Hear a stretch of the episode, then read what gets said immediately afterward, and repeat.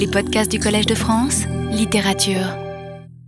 Je vais parler de nouveau cette semaine de Troilus et Cressida, qui est, comme vous le savez, une pièce difficile. Euh, comme j'ai dit la semaine dernière, même les contemporains de Shakespeare ne savaient pas s'il fallait l'appeler une histoire ou une tragédie ou même une comédie. Euh, depuis longtemps, on l'appelle, ou plutôt on l'arrange parmi les trois ou quatre pièces à problème, problem plays. Et en effet, c'est à la fois une histoire d'amour qui n'aboutit pas, euh, qui n'aboutit même pas tragiquement. L'histoire de Roméo et Juliette n'aboutit pas dans le sens qu'ils ne se marient pas pour avoir beaucoup d'enfants et être heureux. Mais euh, l'histoire aboutit dans le sens que nous sommes dans une tragédie et les deux amoureux sont séparés et ils meurent. Alors que Troilus et Cressida sont des amoureux euh, un peu incertains. Euh, Troilus vit essentiellement en lui-même. Cressida euh, le trahit plus ou moins à la première occasion. Et puis c'est aussi une histoire épique. Tout autour de l'histoire des amants, des amoureux, il y a des amants. Il y a bien sûr la guerre de Troie. Et l'histoire de la guerre de Troie non seulement n'aboutit pas, on n'arrive évidemment pas à la, à la, prise de la ville, mais même le moment que l'on attend, c'est-à-dire la, la, grande rencontre entre les deux super-héros, Achille et Hector, si elle a lieu, euh, n'aboutit pas dans le sens que Achille, au lieu de le tuer dans un combat loyal, le fait assassiner par ses myrmidons. Et j'ai dit la semaine dernière, après bien d'autres critiques et lecteurs de la pièce, que Shakespeare semble vouloir écrire une pièce qui n'aboutit pas comme le spectateur s'attend à ce qu'elle aboutisse, précisément pour réfléchir à la question du dénouement, au fait que nous aimons que les œuvres littéraires se dénouent, euh, arrivent à une sorte de climax, comme on dit toujours en anglais, comme on dit maintenant en français, euh, et nous, voulons donc que les, œuvres littéraires et autres euh, aboutissent pour pouvoir penser que notre vie aussi a en quelque sorte un sens, une pièce même tragique, même extrêmement pathétique, même désespérée, qui arrive néanmoins à une conclusion satisfaisante, nous donne l'impression que la pièce, au moins, a un sens et que notre vie, donc, peut avoir un sens. L'histoire toute euh, tragique, etc., qu'elle est, peut avoir un sens. Et créer une pièce euh, sans dénouement apparent, sans dénouement apparent, permet à Shakespeare de réfléchir précisément à ce besoin. Et comme je l'ai dit euh, la semaine dernière,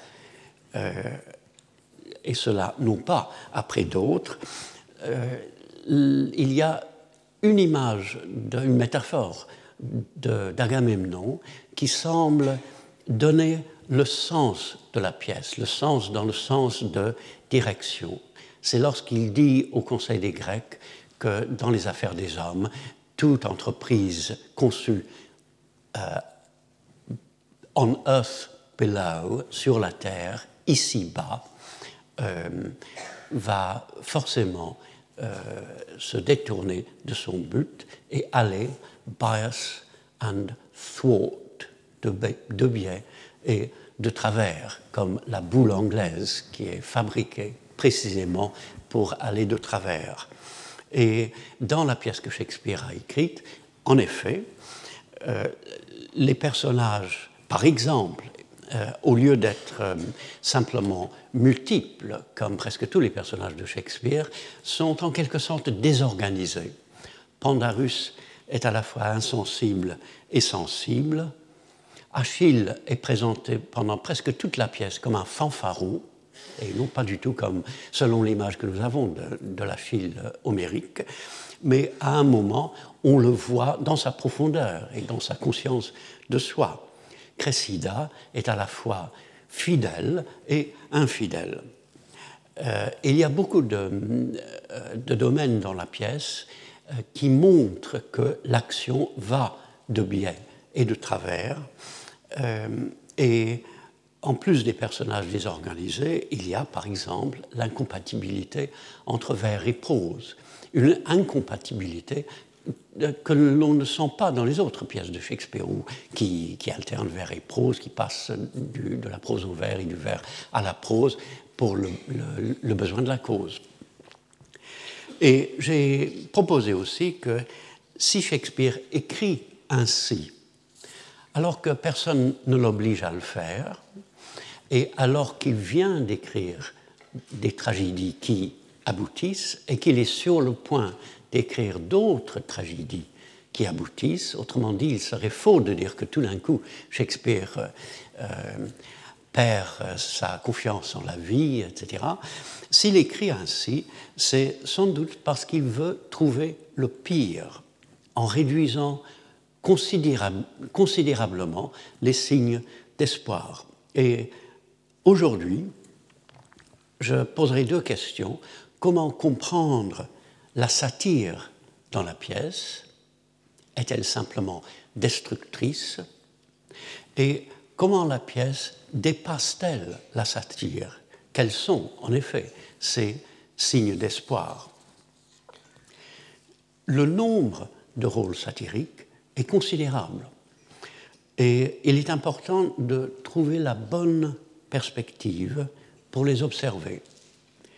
Comment comprendre Patrocle, l'ami d'Achille, qui passe son temps, selon Ulysse, à imiter burlesquement les autres. Imiter le mot d'Ulysse.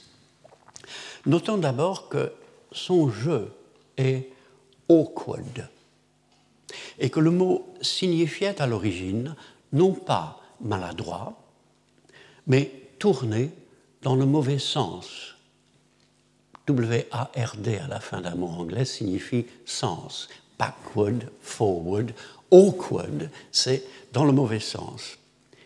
Et les imitations de Patrocle fonctionnent comme la pièce entière, puisqu'elles vont, elles aussi, de travers.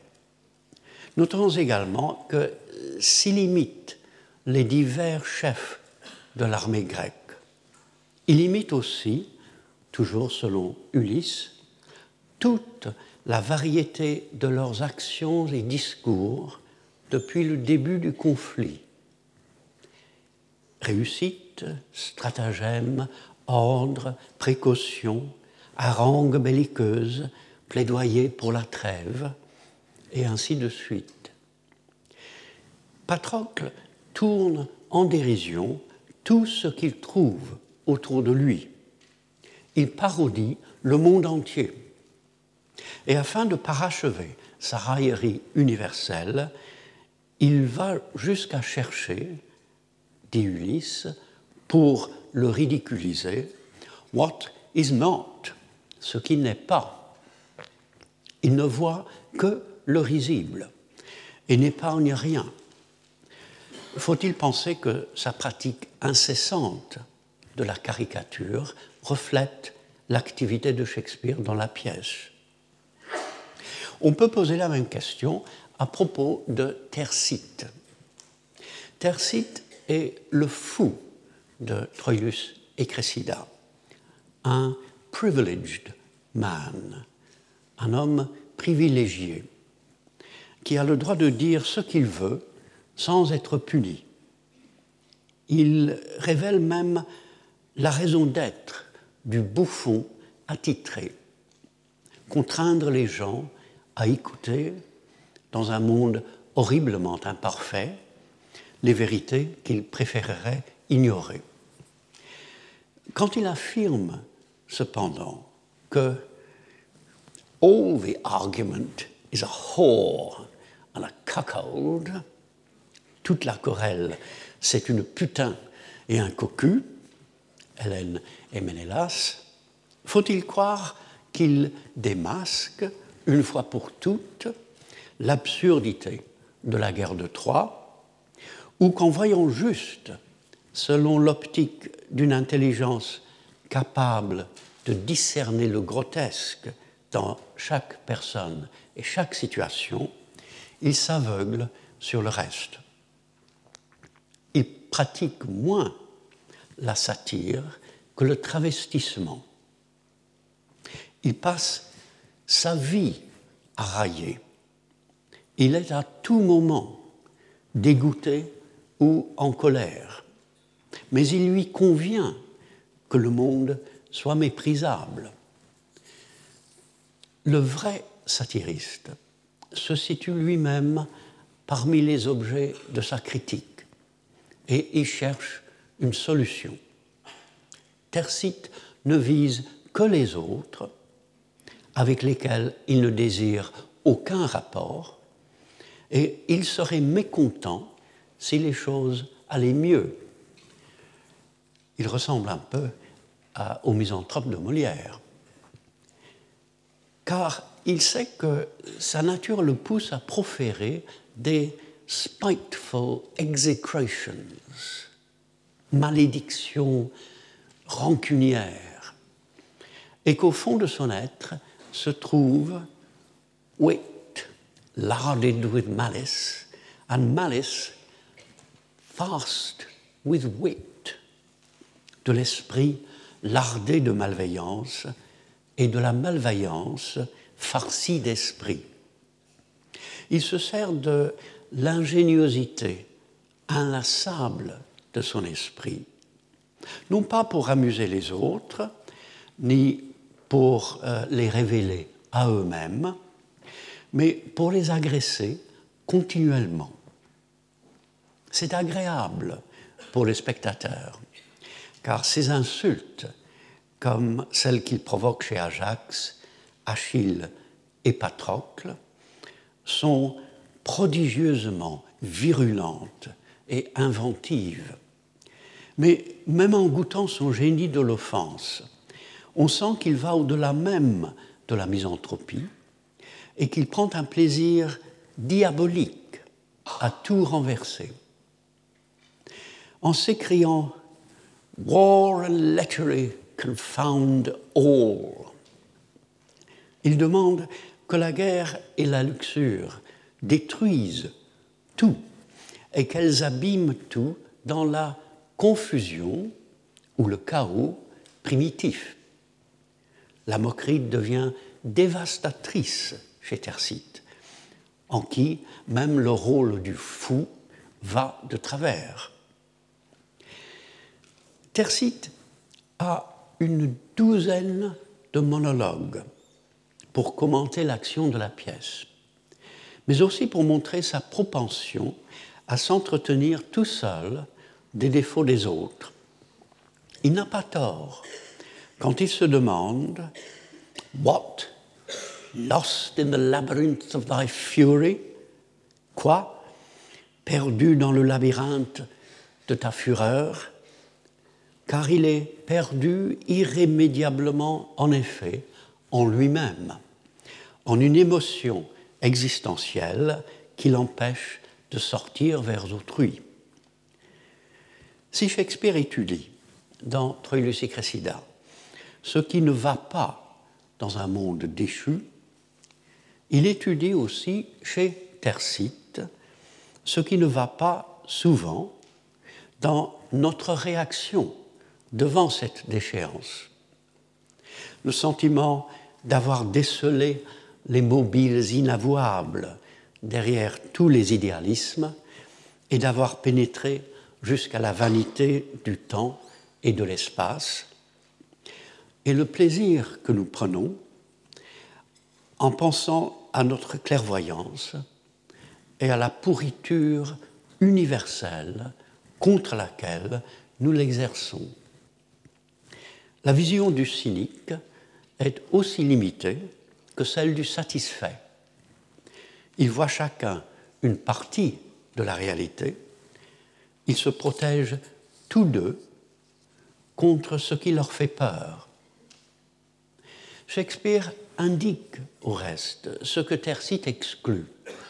Pendant le Conseil des guerres, au premier acte, et avant même qu'il n'entre en scène.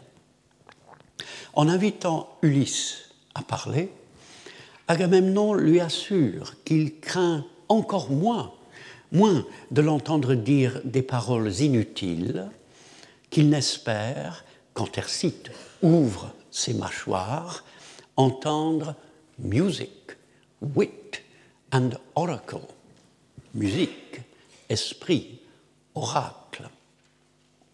Ce qui semble, à première vue, une simple façon de présenter Tercite en l'opposant à Ulysse, permet à Shakespeare de nommer trois formes de renouvellement du langage qui contrastent avec le parler de Tercite et que ce parler ne détruit pas. Musique, esprit, oracle, le chant, les formules heureuses qu'invente une vivacité d'esprit concentrée sur le réel, et un verbe porteur des vérités les plus profondes. Le moment passe très rapidement, mais il suffit pour évoquer toute une réalité qui transcende le nihilisme de Tercite. Pandarus, finalement, comme son nom l'indique pour un anglophone, entremetteur, incarne dans la pièce une sexualité explicite et sans joie. Sa chanson à l'acte 3, au lieu d'être franchement gaillarde, comme celle qui termine Peine d'amour perdu, et comme tant d'autres moments dans le théâtre de Shakespeare qui célèbrent la vie du désir et de la nature, est tristement licencieuse, à cause surtout de la présence de Paris et d'Hélène, qui semblent se servir de l'érotisme pour tromper leur ennui. Elle parle, cette chanson, de la petite mort de l'orgasme, juste avant que Troilus se représente l'amour, avec une image beaucoup plus riche, comme la descente d'une âme étrangère aux Champs-Élysées, où elle meurt en buvant un nectar trop pur. Si la poésie de Troilus reprend la chanson de Pandarus, un des nombreux signes dans la pièce du génie organisateur de Shakespeare, l'aplatissement de l'amour dans la chanson affecte aussi la poésie de Troilus et influence la manière dont nous l'écoutons. Il fait penser aussi que les allusions pornographiques abondent dans la pièce précisément à cause de l'absence de vrai amour. C'est Pandarus qui a le dernier mot et qui répond en quelque sorte au prologue. Le prologue s'adresse aux fair beholders, aimables spectateurs, et les invite à aimer ou à critiquer la pièce, mais en continuant Do as your pleasures are, faites à votre guise, mais littéralement faites selon les choses qui vous plaisent, il semble les réduire à leur plaisir, comme si le jugement était une question de bien-être, en disant aussi que le succès ou l'échec de la pièce dépendra, comme la guerre, du hasard, le prologue réduit tout le travail du dramaturge à un pari. Le prologue a surtout pour effet de déconcerter le spectateur. Pandarus l'insulte en s'adressant aux good traders in the flesh, bons marchands de chair, aux brethren and sisters of the hold door trade, frères et sœurs aux portes des clandés. Et au lieu de les livrer à leur plaisir, il promet de leur léguer ses maladies sexuelles. Il les leur transmettrait aussitôt, dit-il, s'il ne craignait pas de se faire siffler par une prostituée ou son client déjà atteint, venu d'une des maisons closes qui se trouvait à proximité du théâtre du Globe. C'est un moment extraordinaire et d'une rare violence, où Pandarus ajoute qu'il cherchera à se soulager en suant beaucoup. La fin de Troilus et Cressida, ce petit moment où Pandarus reste sur scène lorsque les autres s'en vont, reprend très exactement celle des sonnets, où les deux poèmes sur Cupidon parlent d'un bain très chaud qui guérit d'étranges maladies, sont les 153, et d'un bain à la chaleur perpétuelle qui sert de remède aux hommes malades des plaisirs de Vénus, 154, le dernier. Cette reprise est elle-même étonnante. Ayant laissé Pandarus réduire toute la tragédie à sa propre chute, Weep out at Pandar's fall, pleurer la chute de Pandare, Shakespeare renvoie de nouveau ses spectateurs ou lecteurs à leur propre désir. Encore une fois, cependant, Pandarus ne regarde pas le monde selon la perspective de Shakespeare. Si la satire de Tercite vient d'une profonde fureur, celle de Pandarus vient de sa maladie et de la vision grotesquement limitée qu'elle lui impose. Il reste seul sur scène afin que nous réfléchissions sur ce que nous avons de commun avec lui, mais le fait qu'il reprend le prologue pour le compléter en le rabaissant, qui témoigne de nouveau de la maîtrise avec laquelle Shakespeare ordonne une pièce apparemment désordonnée, parle au moment même où tout semble sombrer dans l'aimable dégradation de Pandarus d'une forme et d'un sens possible. Au-delà de la satire se trouvent en effet des signes d'espoir et l'œuvre de la pièce sera de les mettre discrètement en valeur. Troilus se croit, par exemple, dès le vers 12, skillless as unpracticed infancy, aussi peu habile qu'un enfant sans expérience ou que l'enfance candide. Il se dira, au cours de son premier entretien avec Cressida, simpler than the infancy of truth, plus innocent que l'enfance de la vérité. L'intérêt des deux passages, qui se répondent, vient en partie de ce que la simplicité de Troilus est loin d'être simple, son imagination étant envahie par des scènes de volupté dangereuse.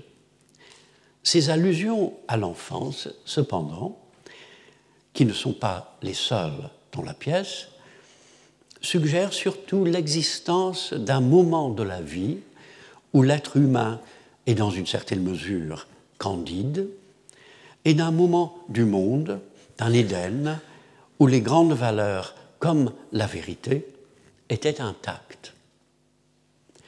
D'autres passages parlent d'une structure universelle qui subsiste encore.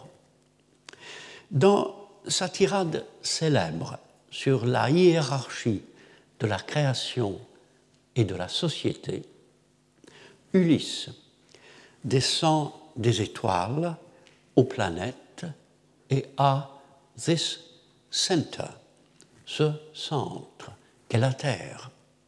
En suivant une astronomie que Shakespeare savait périmer, mais qu'il trouvait souvent utile pour figurer l'ordre, quel qu'il soit, qui nous dépasse.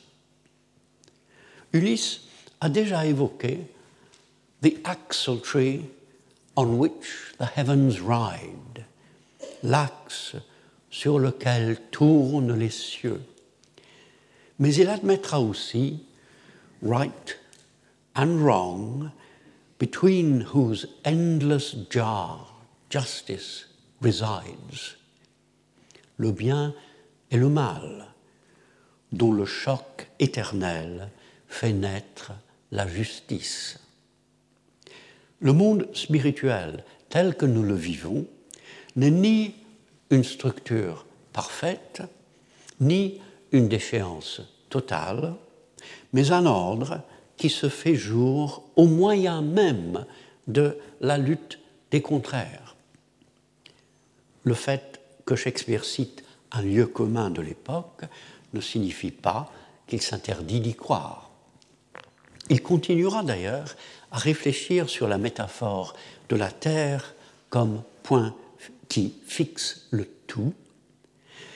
Euh, Troilus, par exemple, espère qu'à l'avenir, la formule as true as Troilus, fidèle comme Troilus, remplacera les vieilles comparaisons comme as true as earth to the center, fidèle comme la Terre au centre.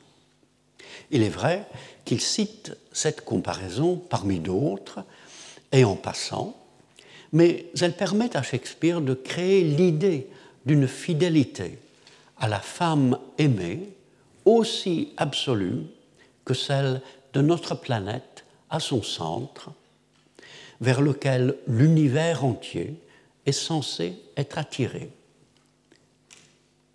Cressida semble se souvenir des paroles de Troilus lorsqu'elle sait qu'elle doit le quitter et qu'elle répète son vœu de lui rester loyal. La base de son amour, dit-elle, is as the very center of the earth, drawing all things to it. Et comme le centre même de la terre qui attire tout à lui. C'est maintenant l'amour qui constitue le centre de la personne, qui appelle à lui tous les éléments de l'être et qui leur permet de tenir ensemble. Par un trait caractéristique de l'art de Shakespeare et de la pensée promène sur la vie, cette belle et exacte définition de l'amour, centre de gravité de l'être, vient de Cressida, qui va trahir Troilus. Cressida vit pleinement cette fidélité à elle-même et à l'autre au moment où elle en, trouve la formule. Et il n'y a rien dans la pièce avant son arrivée chez les Grecs pour faire penser qu'elle n'aime pas profondément Troilus, pour indiquer qu'elle sera finalement l'image en miroir d'Hélène. La grandeur et la misère de l'amour se rencontrent en elle dans un monde désaxé, mais non pas perdu. Une toute autre perspective sur la possibilité de vivre bien se trouve dans les vers avec lesquels Agamemnon accueille Hector dans le camp des Grecs. What's past and what's to come is strewed with husks and formless ruins of oblivion. But in this extant moment, faith and troth, strained purely from all hollow bias drawing, bids thee with most divine integrity from heart of very heart, great Hector, welcome. Le passé et l'avenir sont jonchés de débris et des ruines informes de l'oubli.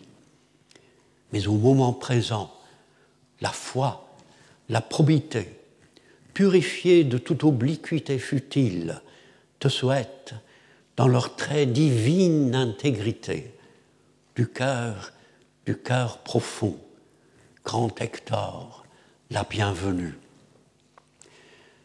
Agamemnon suppose que, comme les exploits du passé ont disparu pour nous, tout ce que nous accomplissons s'effacera à l'avenir.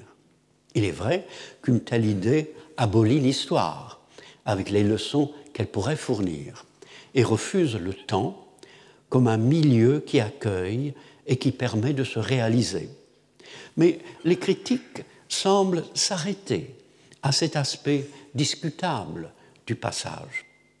Agamemnon découvre dans le maintenant pleinement vécu, dans ce moment qui passera, mais qui est aussi à sa manière infinie, la profondeur absolue et invulnérable de l'existence. L'ennemi, c'est non seulement le temps, mais aussi l'enchevêtrement des choses dans un monde vicié, qui fait qu'il est difficile pour Agamemnon de saluer Hector, son adversaire. En ce moment très fort, cependant, les valeurs que l'on admire, comme la foi et la probité, peuvent s'exercer. On peut parler et agir, agir selon le cœur du cœur, à partir de ce que l'on trouve en soi de plus central et de plus vrai. Et on peut même s'élever tant soit peu au-dessus de la condition humaine en reconnaissant dans les valeurs, dans les vertus rendues à leur pureté originelle, une nature divine. Ce moment illimité et déjà romantique permet également de contrer le bias, le biais dans les affaires des hommes dont Agamemnon parlait au conseil de guerre. Il revient à sa métaphore tirée du jeu de boules pour dire qu'en s'offrant au moment, on peut au moins éviter en soi la déviation qui s'empare des événements. Le moment sauve aussi, provisoirement, de l'expectation, de la mauvaise attente qui constitue un rapport malheureux avec le présent et l'avenir. Que peut penser aussi, du point de vue de la satire corrosive et de l'ouverture vers l'espoir, des nombreuses expressions bibliques. À lire rapidement la pièce, en notant la pléthore de citations ou d'allusions qui tombent à côté et qui semblent bizarrement hors du sujet, on pourrait conclure, il y a toujours des gens pour le faire, que la Bible n'est présente que pour montrer l'égarement irrémédiable du monde et sa propre inutilité. Mais l'écart entre ce qui se passe dans la pièce et les mots bibliques pour le décrire, en situant l'égarement, peut aussi l'expliquer. Et pour le spectateur ou lecteur qui veut bien suivre cette piste, en suggérer le remède. Quand Troilus appelle Hélène une perle dont le prix a lancé plus de mille vaisseaux, on pense à la perle de grand prix dans la parabole de Jésus, qui figure le royaume des cieux et que le marchand achète après avoir vendu tout ce qu'il possédait. La substitution d'Hélène au royaume des cieux, bien que dérisoire, est aussi très précise et montre à quel point l'aspiration suprême des personnages, c'est fourvoyer. Même quand l'allusion paraît tout à fait arbitraire, elle incite à réfléchir. En disant de Cressida et de Paris, pas de Cressida et de Troilus, de Cressida et de Paris, they two are twain, elle et lui font deux, c'est-à-dire dans le sens de l'expression à l'époque, ces deux-là sont en désaccord, Pandarus semble citer ce que Jésus affirme du mari et de la femme. They twain shall be one flesh. Les deux deviendront, deviendront une seule chair. Les mots appliqués à Cressida et à Paris, même négativement, n'ont aucun sens, mais ils indiquent déjà, avant leur première rencontre, le défaut du mariage, entre guillemets, de Cressida et de Troilus. Tercite, en soutenant que l'on achète neuf moineaux pour un penny et que la pimère d'Ajax ne vaut pas la neuvième partie d'un moineau, cite l'Évangile de façon inconséquente, mais Shakespeare semble rappeler, au moment où l'on déprécie Ajax, à qui je reviendrai, que Jésus parle du peu de valeur des moineaux afin de déclarer que Dieu connaît chacun d'eux et qu'un homme vaut plus que beaucoup de moineaux. Tout cela à propos d'Ajax. En même temps, la gratuité de certaines allusions semble participer de la nature de la pièce et manifester d'une autre façon sa tendance à aller de travers. Pour flatter à outrance Ajax, Ulysse s'écrie Praise him that got thee, she that gave thee suck. Loué soit celui qui t'a engendré, celle qui t'a donné le sein.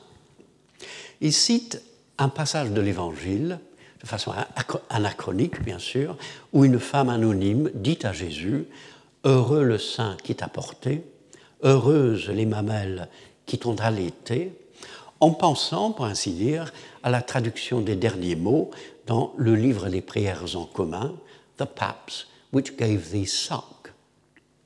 Le moment le plus désaccordé est la brève conversation au début de l'acte 3 entre Pandarus et un valet. Le valet s'arrange tout en répondant avec insolence et en feignant de mal comprendre pour prononcer une série d'expressions chrétiennes. Je dépends du Seigneur. Loué soit le Seigneur. Vous êtes en état de grâce qui se détache du dialogue, qui l'oblige à aller continuellement de biais et qui sont tout à fait hors de propos dans la pièce. Les allusions bibliques que les éditeurs de l'ouvrage ont bien repérées et dont je n'ai cité que quelques-unes établissent de manière volontairement oblique la pertinence de la Bible pour la lecture de la pièce et en même temps la distance absurde entre le monde de Troilus et Cressida et la vision biblique des choses. Deux allusions inattendues, cependant, qui ne citent pas des expressions présentes à la mémoire de tous, mais qui cherchent des passages moins connus dans les lettres de Saint Paul, témoignent, me semble-t-il, du désir de Shakespeare de réfléchir en chrétien et éclaire le sujet principal de la pièce. Cressida étant sur le point de partir pour le camp des Grecs, Troilus éprouve, à la pensée qu'elle pourrait le trahir, a kind of godly jealousy, une sorte de jalousie divine. Shakespeare fait venir à l'esprit, par cette formule très marquée, la godly jealousy de Paul, craignant que les Corinthiens, qui ont le Christ pour époux, le quittent pour un autre, en se laissant séduire comme Ève par le serpent. Shakespeare suggère à la fois la signification ultime du mariage, l'immense contexte de la fidélité entre époux, et une certaine condescendance chez Troilus, qui se place au-dessus de Cressida et au-dessus du problème. Troilus continue en disant qu'en chacune des grâces des jeunes Grecs se cache un diable silencieux et insinuant, très habile aux, aux tentations. Il ne croit pas que Cressida veuille se laisser entraîner, mais il ajoute But something may be done that we will not, and sometimes we are devils to ourselves. Mais nous pouvons faire ce que nous ne voulons pas, et nous sommes parfois des diables pour nous-mêmes. Il cite le passage dans la lettre aux Romains où Paul s'afflige de son impuissance à faire ce qu'il veut et du fait qu'il se voit constamment en train de faire ce qu'il ne veut pas, et où il conclut que ce qu'il n'est pas, euh, que ce n'est pas lui qui agit, mais le péché qui l'habite. Le passage illumine, par contraste, la scène où Cressida se laisse séduire par Diomède en faisant ce qu'elle ne veut pas vouloir, mais qu'au fond, elle veut bien. Et Shakespeare montre de nouveau le côté moralisateur et théorique de Troilus, qui donne une leçon à sa bien-aimée. Et bien que ce soit Troilus et non pas Shakespeare qui parle, on se rappelle que Biron, je veux dire le personnage Byron, euh, avait déjà supposé dans Peine d'amour perdu que nous sommes incapables de maîtriser nos passions et que nous avons besoin d'une grâce spéciale pour le faire. On voit par la précision des citations que Shakespeare s'intéressait sérieusement au problème. La pièce dépasse la satire finalement grâce à deux personnages. D'abord Hector, bien évidemment, qui est non seulement brave et généreux envers les vaincus, mais qui est élevé aussi par l'abaissement d'Achille et qui, dans une pièce que l'on prend souvent pour un déboulonnement d'Homère, semble plus héroïque que dans l'Iliade puisqu'il ne fuit pas devant Achille avant de le combattre. Sa volte-face au Conseil de guerre, où il défend la paix en expliquant avec éloquence la loi de la nature et la loi des nations, qui demandent le retour d'Hélène, avant de rejeter cette vérité incontestable qu'il semble avoir eu plaisir à contempler au nom de l'honneur et de révéler qu'il a déjà lancé un défi aux Grecs, rend le personnage complexe et contradictoire. Son bref, contact au cours du combat avec Thersites, qui se présente en étalant cette débauche de synonymes qui plaît toujours dans les dénigrements, comme un vaurien, un vil gredin railleur, un scélérat crapuleux, et qu'Hector épargne, permet aux deux extrêmes de la pièce de se rencontrer et témoigne de l'art de Shakespeare qui crée encore un signe un signe d'ordre dans le désordre même. L'autre personnage, me semble-t-il, est Ajax, L'importance d'Ajax vient premièrement de ce qu'il est présenté par le serviteur de Cressida, dès la deuxième scène, comme l'abrégé et la parodie de l'homme. C'est un chaos de contradictions. Il est mélancolique sans raison et joyeux sans cause. et les humeurs sont tellement mélangées en lui que sa valeur est amalgamée avec de la folie et sa folie assaisonnée de prudence. Il participe de la nature des animaux, alors étant vaillant comme le lion, hargneux comme l'ours, lent comme l'éléphant, et même des êtres fabuleux, à cette différence près que c'est un briaré goûteux et un argus myope. Ajax est un assemblage désassemblé ou disloqué dont la définition culmine ainsi. There is no man hath a virtue that he hath not a glimpse of, nor any man an attaint, but he carries some stain of it. Aucun homme n'a de vertu dont il n'ait une trace, ni nul homme de souillure sans qu'il en porte une marque. Il est la quintessence caricaturale de l'humanité, et ce qui étonne ici, c'est le fait, non pas qu'il possède un peu de tous les vices, mais qu'il possède aussi un peu de toutes les vertus. Pour Shakespeare, Ajax semble représenter l'homme déchu, à la fois bon et mauvais, vu sous l'angle du burlesque. Tel que nous le voyons, il est surtout brutal, vaniteux, jaloux et passablement obtus. Il s'exprime en prose, et nous devrions nous étonner qu'en disant à son héros de sonner la trompette, pour appeler Hector au combat singulier, il parle soudain, et si tard dans la pièce, la cinquième scène de l'acte 4, en vers. Les images dans sa poésie sont encore violentes. Que le héros souffle si fort, dit-il, qu'il crève ses poumons et que ses yeux crachent le sang. Mais ce ne sont en effet que des images qu'Ajax ne souhaite pas voir se réaliser. La poésie commence peut-être à purger sa violence. On le voit en quelques vers étrangement changés.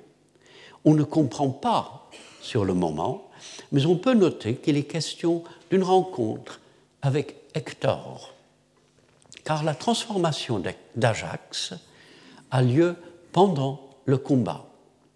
Après une pause, Hector refuse de continuer en expliquant à Ajax, qui est son cousin et à moitié troyen, qu'il ne peut pas se battre avec lui jusqu'au sang, et il l'embrasse. Ajax répond ainsi I thank you, Hector. Thou art too gentle and too free a man. I came to kill thee, cousin, and bear hence a great addition earned in thy death. Je te remercie, Hector. Tu es un homme trop noble et trop généreux. J'étais venu, cousin, te tuer et remporter un grand surcroît d'honneur gagné par ta mort. Il faut avoir entendu Ajax dans les actes précédents pour sentir la nouvelle voix avec laquelle il parle et le nouvel être qu'il a acquis en observant chez Hector des qualités qu'il n'avait jamais rencontrées. Il faut se souvenir aussi de l'Ajax d'avant pour saisir la beauté émouvante de ces trois autres vers, tout simples, qui révèlent eux aussi qu'il lui est arrivé quelque chose. If I might, in entreaties, find success, as seldom I have the chance, I would desire my famous cousin to our Grecian